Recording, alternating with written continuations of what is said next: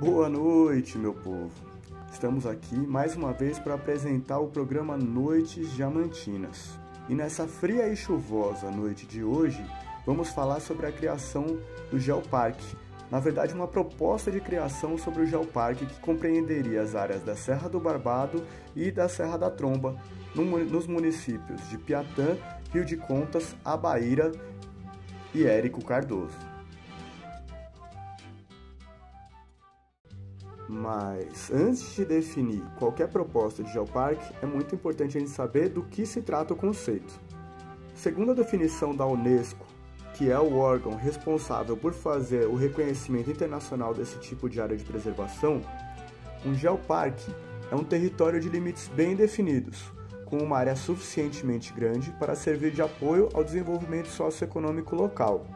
Deve abranger um determinado número de sítios geológicos de relevo ou um mosaico de entidades geológicas de especial importância científica, raridade e beleza, que seja representativa de uma região e da sua história geológica, eventos e processos.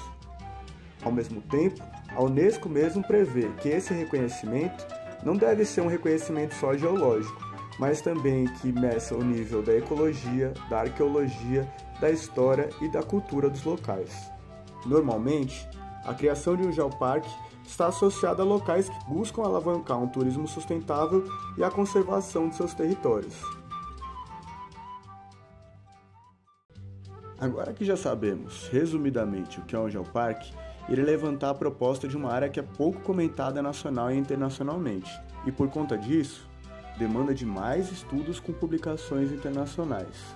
Porém, representa um patrimônio importantíssimo e que, portanto, apresenta todo o potencial para esse reconhecimento. A região que compreende a Serra do Barbado e a Serra da Tromba é a área mais alta do Nordeste, apresentando os picos com maior altitude da região, como o Pico do Barbado, com 2.033 metros de altitude, o Pico de Tobira, com 1.930 metros, e o Pico das Almas, com 1.836 metros.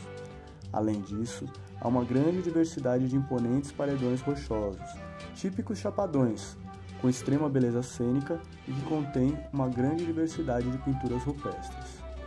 Estas, que ainda necessitam de mais estudos para sua datação e compreensão dos símbolos, mas que deixam indícios quando levamos em conta o estudo das tradições de pinturas rupestres no Nordeste e indicam que sejam de várias épocas distintas.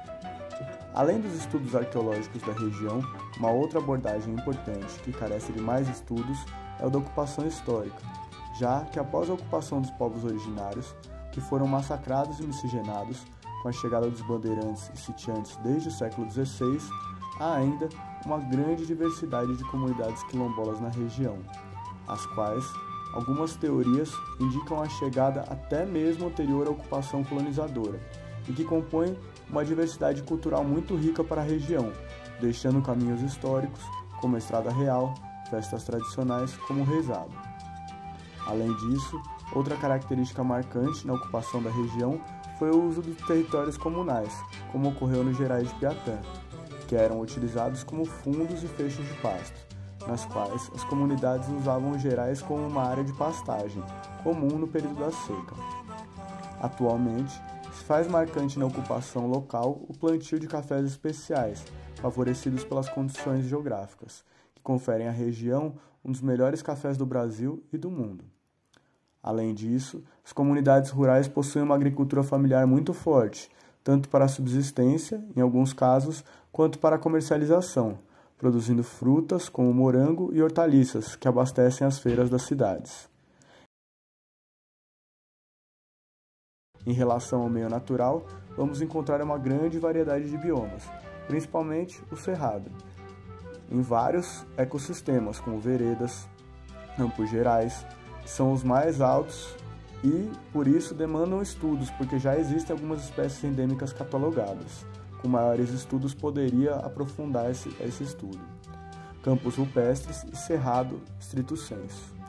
Além da mata da área comportar um mosaico da caatinga. Já na porção da Mata Atlântica, com árvores imponentes há diversos capões, geralmente carregando nascentes importantes para os rios da região. A fauna é bastante diversa, com onças, tamanduás, pacas, raposas, tatus, além de muitas aves, répteis e de um peixe endêmico, chamado Hansemania piateensis. A geologia da região é composta por monumentos rochosos de extrema beleza cênica, que também favorecem a infiltração de água por serem boa parte compostos por arenitos, conglomerados e meta-arenitos, responsáveis por recarregar aquíferos e lençóis freáticos, que conferem uma grande importância hídrica para a localidade. Assim, em um platô na área dos Três Morros, nos Gerais de Piatã, temos o divisor de água das três bacias hidrográficas, a do Rio de Contas, do Rio Paramirim e do Rio Paraguaçu. Águas que, sem exceção, passam pelas regiões semiáridas mais secas do estado e cumprem um importante papel social. Além disso, a grande abundância de nascentes da região, associada ao relevo montanhoso, também fornece muitas cachoeiras, como a Cachoeira do Véu da Noiva, a Cachoeira do Fraga e a da Lavra Velha em Rio de Contas, o Patrício e o Coxó em Piatã, e a Michelânea, Samambaia e a Cachoeira do Guardamora em Abaíra. Ademais, vários outros lugares ainda não foram explorados ou pouco divulgados e apresentam muito mais cachoeiras além de trilhas de extrema beleza cênica.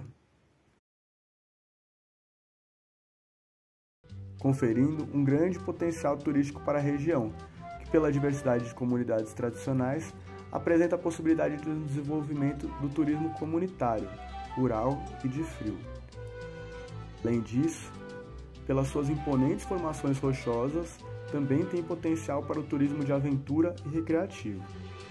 Por esses e outros tantos motivos é que se faz tão importante o reconhecimento da valorização e da preservação da região, através do estímulo também ao turismo sustentável, já que a região também apresenta suas carências econômicas, sofrendo uma pressão de grandes empreendimentos como a mineração e o agronegócio, que são extremamente impactantes para um local de grande importância social e ecológica, e também para o modo de vida local.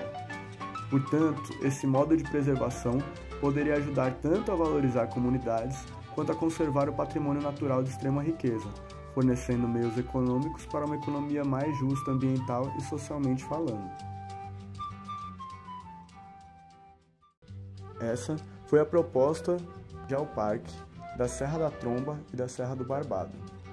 Esperamos que os apontamentos levem a estudos mais concretos que possam levar à valorização da cultura, da economia, da ecologia e do patrimônio local. Muito obrigado e boa noite.